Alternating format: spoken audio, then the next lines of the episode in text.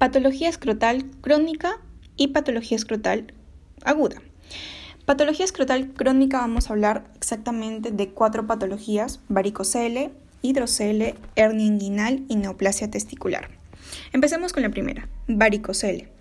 ¿Qué es el varicocele? Es una dilatación del plexo venoso pampiniforme a nivel testicular. Y este es mucho, mucho más frecuente del lado izquierdo, hablamos de un 90%. ¿Y esto por qué? Por la variante anatómica. Debido a que la vena gonadal izquierda drena en la vena renal izquierda, tiene mayor presión y su angulación es más aguda y eso aumenta la presión, lo que causa la dilatación del plexo venoso pampiniforme. El 90% son izquierdos.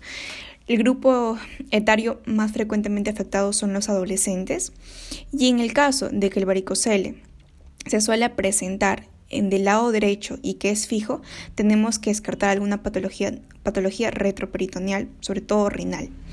La transluminiscencia va a ser negativo. ¿Qué quiere decir que la transluminiscencia va a ser negativo? Que vamos a poner un foquito en el testículo y no se va a poder, este, no va a haber traspaso de la luz. Bien, hidrocele.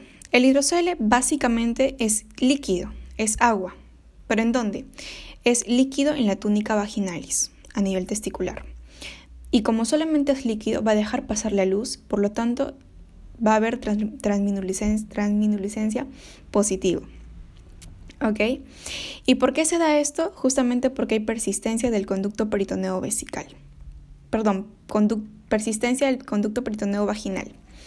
Tercera, tercera patología escrotal crónica es la hernia inguinal. Justamente también se da por la persistencia del conducto peritoneo vaginal. Es frecuente que se presente en niños porque se considera una hernia congénita este, su transminuliscencia es negativo. Este, y debido a que el, el descenso de, la hernia o del contenido, que puede ser grasa, ¿no? este, tejido peritoneal, grasita, este, desciende por el conducto del, conducto peritoneo vaginal, desciende, llega hasta el testículo justamente por esa, por esa comunicación. ¿no? Y finalmente la neoplasia testicular, la más frecuente es el seminoma. Es frecuente que aparezcan en jóvenes. Clínicamente se, presenta como un nódulo indoloro. No, por eso es importante que los hombres se, siempre hagan autoexamen del testículo. Y factores de riesgo para neoplasia testicular son este, jóvenes o niños que han tenido criptorquidia, síndrome de Klinefelter o que hayan tenido este, un tumor pélvico. Más adelante vamos a hablar de manera más particular sobre el cáncer de testículo. Síndrome escrotal agudo. Aquí vamos a diferenciar dos patologías y digo diferenciar porque se pueden confundir. Uno es torsión testicular y orquiepidemitis. Ambos cuadros son agudos.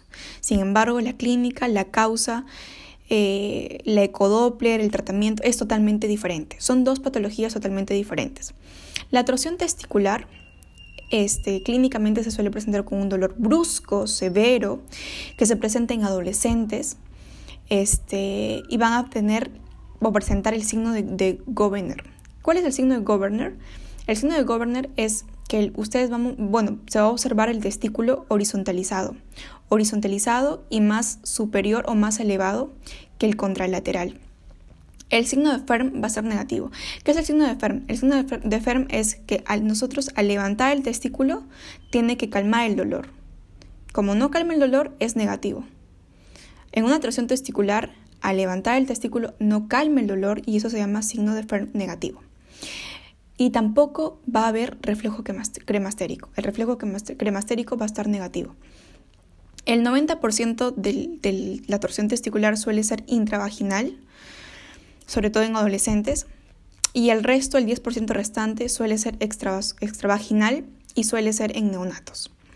La ecodoppler va a estar negativo, justamente porque esa torsión testicular también tiene compromiso este, vascular. Al tener compromiso vascular, el ecodoppler va a ser negativo. No va a haber captación de ecodoppler.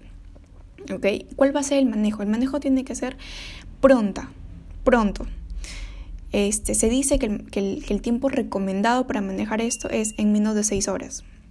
¿Ok? ¿Y qué se hace? Una orquidopexia bilateral dentro de las 6 horas. ¿Por qué? Pasado las 6 horas, 2 o 24 horas, debido al, al, al corte del río sanguíneo de los testículos, se puede perder. ¿no? Entonces, ahí en ese caso ya sería una orquitectomía. ¿Ok? Ahora hablemos de orquipidinitis.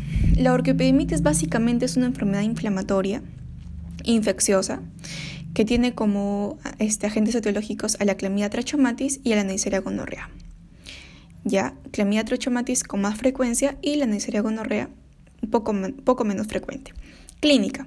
El dolor también es intenso, pero a diferencia de la torsión testicular, el, dolor es gradual. No es brusco como la torsión testicular, pero sí es intenso, pero es gradual, de instauración gradual. gradual.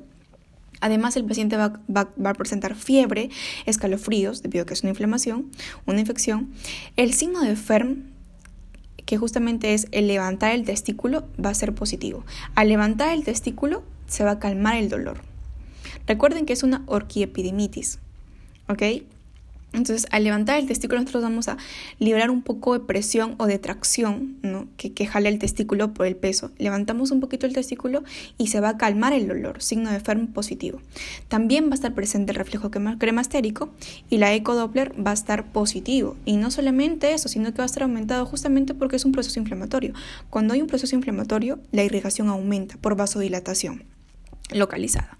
Tratamiento va a ser con antibióticos, ceftriaxona y doxiciclina para cubrir Neisseria gonorrea y Clamidia trachomatis. Sin embargo, si el paciente es un paciente mayor de 35 años o es un paciente que tiene conductas homosexuales, aquí no tenemos que cubrir o no pensemos en cubrir solamente Clamidia trachomatis o Neisseria gonorrea, tenemos que cubrir anaerobios.